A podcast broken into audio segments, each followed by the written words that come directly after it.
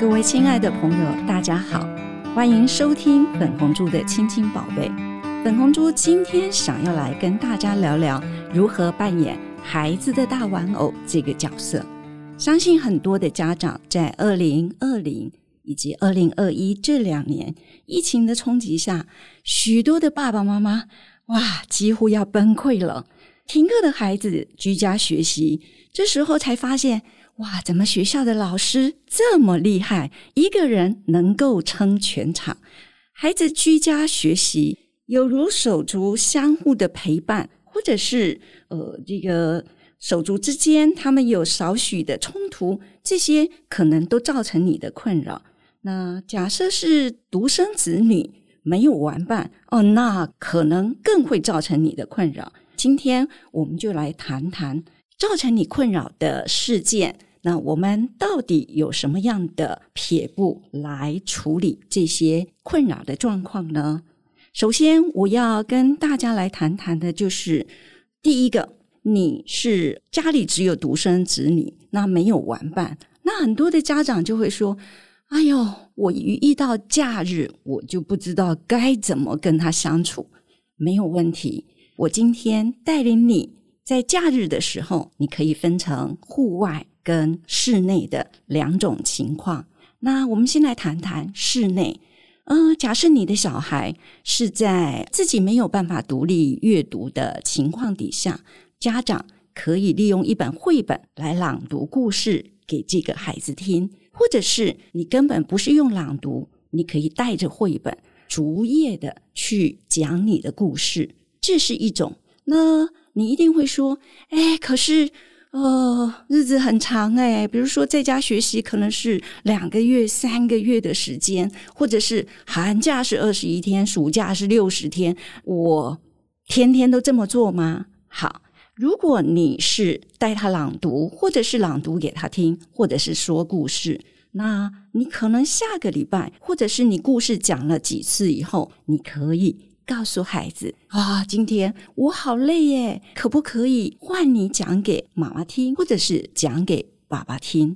那刚刚我讲的是，在没有办法自己独立阅读的孩子，你就用朗读；那有办法自己独立阅读的孩子，我们当然就可以指导他来阅读这个绘本，可能就可以消磨你半天的时间了。第二个是，呃，以前我自己。给我的小孩是，他们有一面涂鸦墙，他就可以在墙壁上画画。哈，你可能会觉得很不可思议，其实，哎，他就是一段时间而已。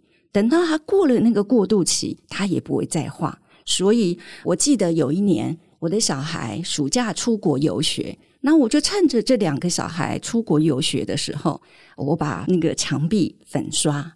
等到他们游学结束以后回来，他问我：“妈妈，我的飞机怎么不见了？”是啊，这是涂鸦墙。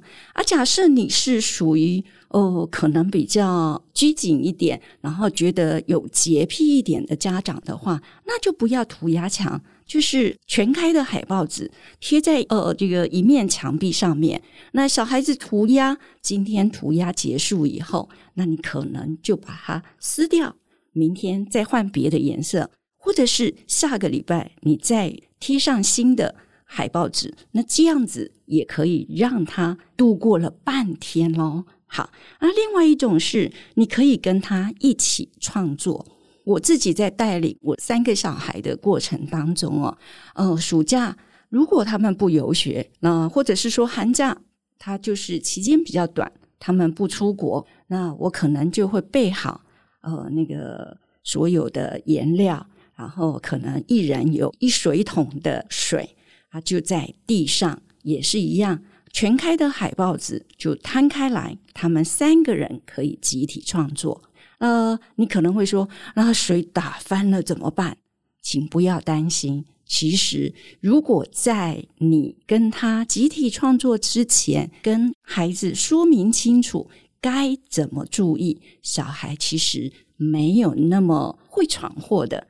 那至于户外的话，我觉得第一个就是公园去散步、骑骑脚踏车，或者是滑板车。那你一定会说啊，疫情期间宅在家里又不能出去，那到公园我可能就会很害怕，呃，是不是会有集体感染的问题？其实这倒也不必担心。如果你做好万全的准备，比如说出去的时候把口罩戴好戴满，回家的时候在进家门之前让他手清理干净、消毒好，防疫的措施做好做满，其实你也就不必这么担心。或者甚至你可以找到一个比较，比如说这个公园可能很多人，可是居家附近可能会有两三个。公园可以让你选择，那你就选择那个孩子少一点哦。当然，很多家长可能他，比如说住台北市，他就会选择大安森林公园。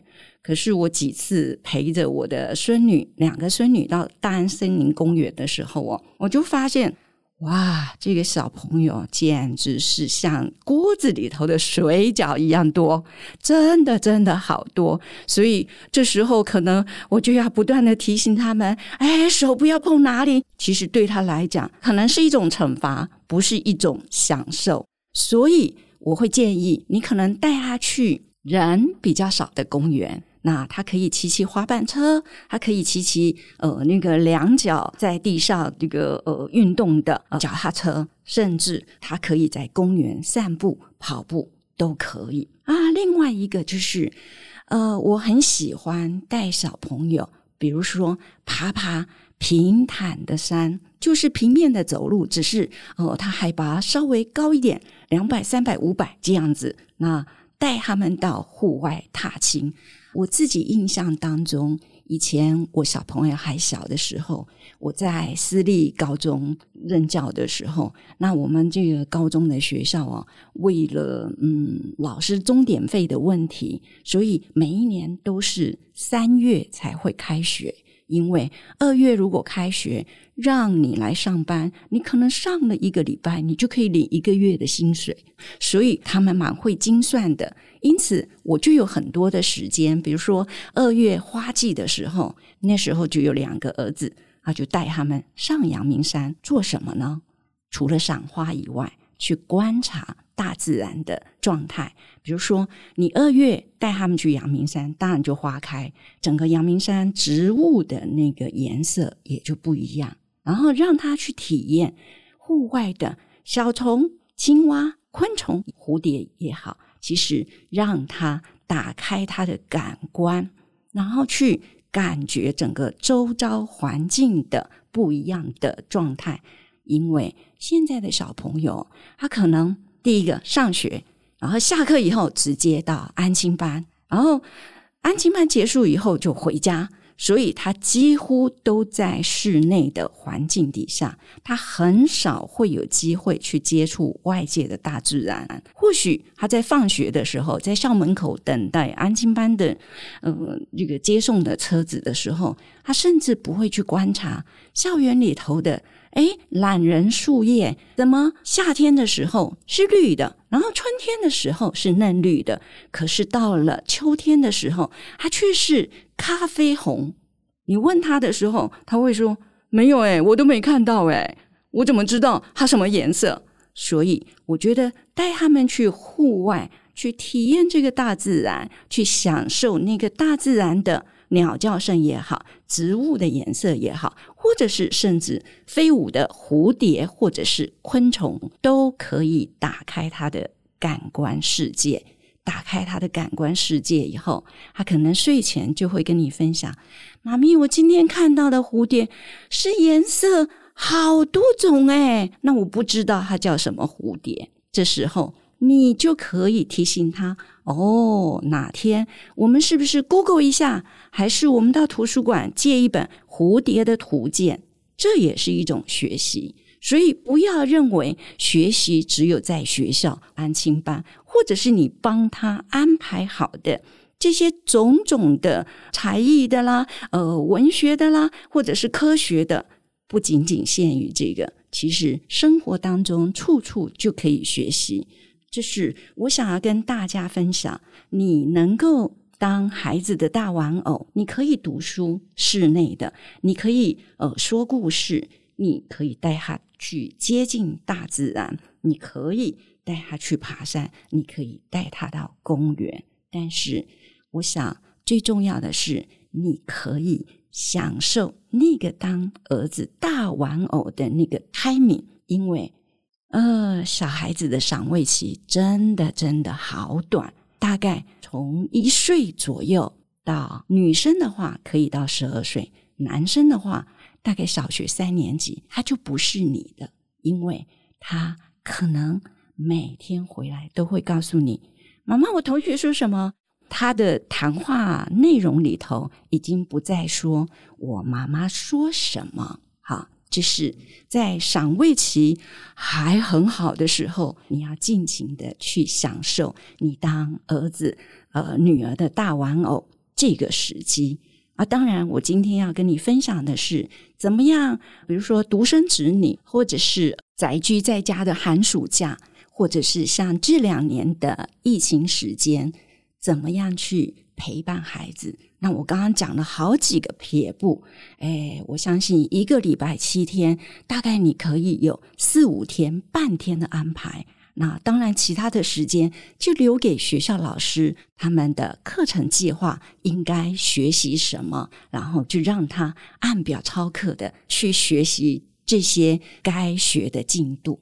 啊，我想今天我就简单的跟大家分享到这边。希望粉红猪今天提供的这些撇步，能够让在疫情期间快要崩溃的爸爸妈妈，能够有一点舒压的感觉，以及舒压的空间。粉红猪亲亲宝贝，下次会再提供大家更多的撇步，不要忘记哦，上 Pockets 平台去点阅节目。那我们下次见喽。